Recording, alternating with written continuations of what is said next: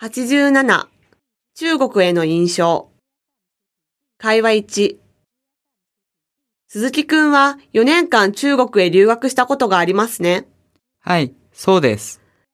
実は大学を出た後、中国への留学を考えているんだけど、鈴木くんは中国にどのような印象を持っていますか？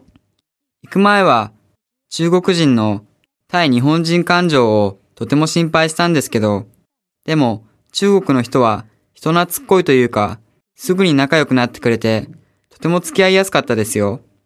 仲良くなると家族のようにしてくれて、とてもいい人たちだったんです。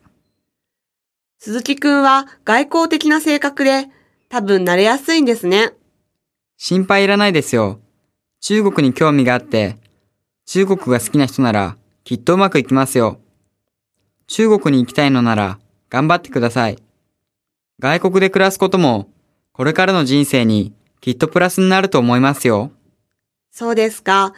じゃあ中国に関する本を読んで、もっと中国に興味を深めてみます。ええ、中国文化はなかなか面白いですよ。とにかく中国での生活を楽しんでください。はい。今とても楽しみですよ。鈴木さん、これから中国のことでいろいろとよろしくね。はい、遠慮しないでください。会話に。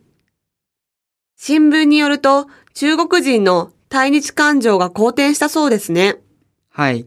四川大地震の時に、日本救援隊の被災地における懸命な努力、日本国内での募金活動などが主要紙面に報道され、中国国民の好評を得ているそうです。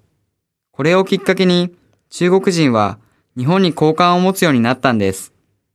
よかったです。これからの日中関係は順調に進んでほしいですね。中国人として私もそう願っていますよ。過去10年間の中日関係では、常に精霊系熱という言葉が引用されてきたんです。実際には精霊より恐ろしいと思えることは、両国人民の心理的距離ですね。おっしゃる通りですね。両国人民が腹を割って付き合ったらきっとうまくいきますね。そうですね。じゃあ、これからはどんどん深い話をしましょう。いいですよ。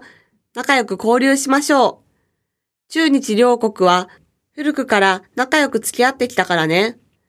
これからもきっと大丈夫ですよね。そうですよ。古代からお互いに親しく交流をし続けてきたんですね。はい。遣唐使を派遣したことは特に印象深いですね。ええ、唐の時代ですね。その時の歴史は確かに有名ですよ。